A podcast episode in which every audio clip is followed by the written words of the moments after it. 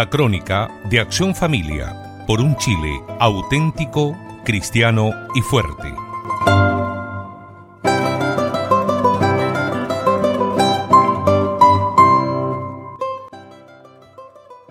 Estimado radio oyente, de tal modo las consecuencias de las elecciones norteamericanas pueden significar un gran vuelco en la situación de todo el mundo que nos pareció importante comentar en este programa semanal de Acción Familia las expectativas que se abren no solo para la sociedad norteamericana, sino para todos los países influenciados por esa poderosa nación, entre los cuales se encuentra obviamente Chile.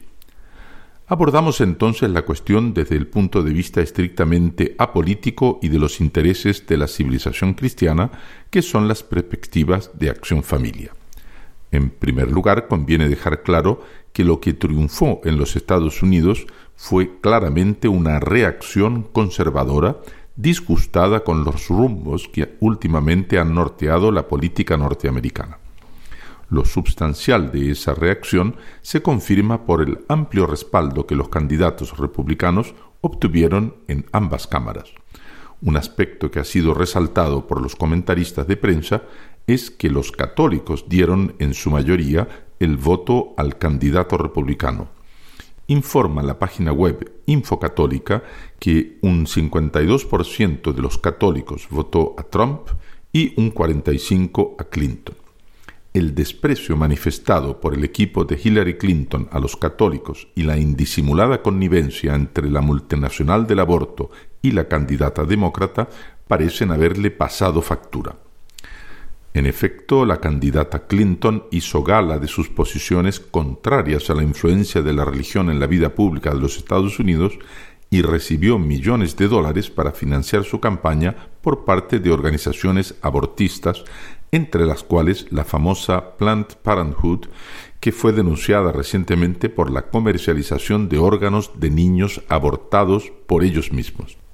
Esta reacción antiaborto es profundamente saludable y no puede dejar de ser vista con gran simpatía por todos los católicos del mundo entero. Piénsese, por ejemplo, en los recursos con que contaría la campaña abortista en Chile si hubiera subido Hillary Clinton. Otro aspecto digno de ser mencionado es que la elección de Donald Trump indica un rechazo de la mayoría de la opinión norteamericana al establishment, es decir, a las instituciones y personalidades que representan aquella corriente de pensamiento que se conoce como políticamente correcta y que predomina entre los demócratas.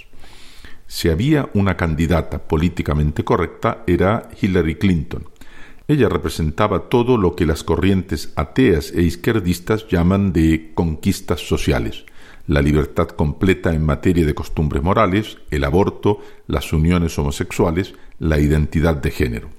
De ahí su profunda hostilidad a la religión, en especial a la católica, y a todo lo que fuera conservador. La pérdida electoral de este paradigma no puede dejar de ser vista con enorme alivio y en ese sentido el triunfo del candidato opositor lo vemos con simpatía y esperanza. Sin embargo, con el triunfo de los conservadores, representado por Trump, surge una preocupación que hasta ahora no había tomado una importancia internacional tan destacada. Es que, junto con los aspectos conservadores de quienes sostienen posiciones consideradas políticamente incorrectas, como son las restricciones a la inmigración descontrolada, la defensa de la identidad nacional, la promoción de la familia, el respeto por la religión, se proyectan algunas dudas, y éstas consisten en saber hasta dónde llegará lo incorrecto, o más precisamente, qué guiará la incorrección de esas políticas.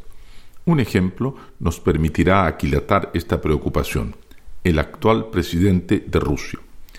Como se sabe, la propaganda rusa presenta a Vladimir Putin como un líder de mano dura que desde hace varios años estaría promoviendo iniciativas políticamente incorrectas.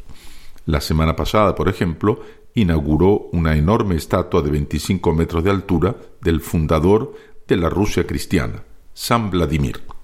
Como en las antiguas películas, se podría decir que la coincidencia de nombres es pura casualidad. Sin embargo, al mismo tiempo, casi como siendo otro brazo del mismo cuerpo, Putin ha sido todos estos años el aliado de los gobernantes que en América Latina han promovido el aborto y el casamiento homosexual, como Cristina Kirchner y Dilma Rousseff. Por otra parte, Putin declaró que el derrumbe de la Unión Soviética fue la mayor catástrofe del siglo XX y manifiestamente está tratando de reconstituir el antiguo imperio soviético amenazando Ucrania y los países bálticos. Hace parte de su posición no excluir ni condenar el período de Stalin y menos aún el imperialismo ideológico y militar de la ex URSS en el mundo entero.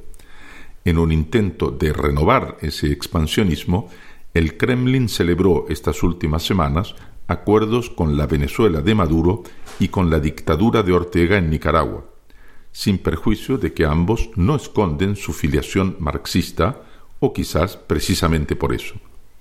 Es decir, las simpatías que despierta Putin por la propaganda que lo presenta como favorable a la familia y contra el aborto, a pesar de no haber hecho nada de sustancial en ese sentido, se diluyen cuando visto desde el prisma de sus simpatías por la época soviética y su ánimo expansionista. En el caso del electo presidente Trump, inquietan su carencia de principios, que lo han llevado a asumir diferentes posiciones a lo largo de su carrera, y sus declaraciones destempladas como candidato.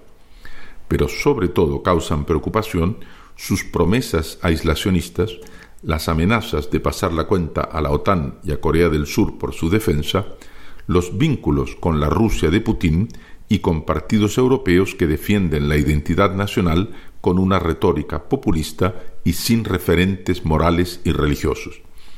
Todo ese conjunto de factores no puede dejar de proyectar una pesada sombra al porvenir. Resumamos el dilema.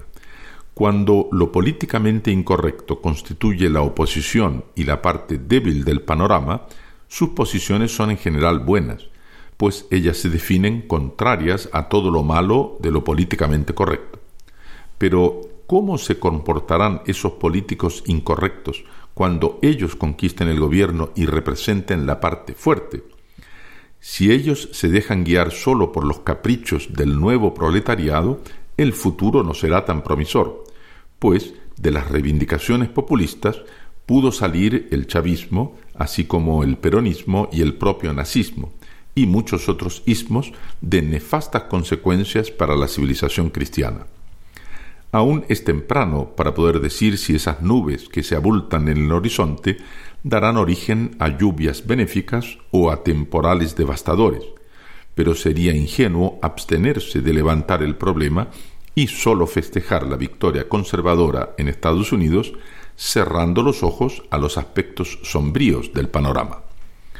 No podemos concluir estas líneas sin manifestar nuestras esperanzas de que los sectores pro familia y antiaborto que se manifestaron con tanta claridad en estas elecciones americanas consigan dirigir a esa poderosa nación por los rumbos que la hicieron auténtica, cristiana y fuerte. Muchas gracias por su audición y recuerde que nos puede seguir en www.accionfamilia.org. Hasta la próxima semana en esta misma su emisora. Esto fue la crónica de Acción Familia por un Chile auténtico, cristiano y fuerte.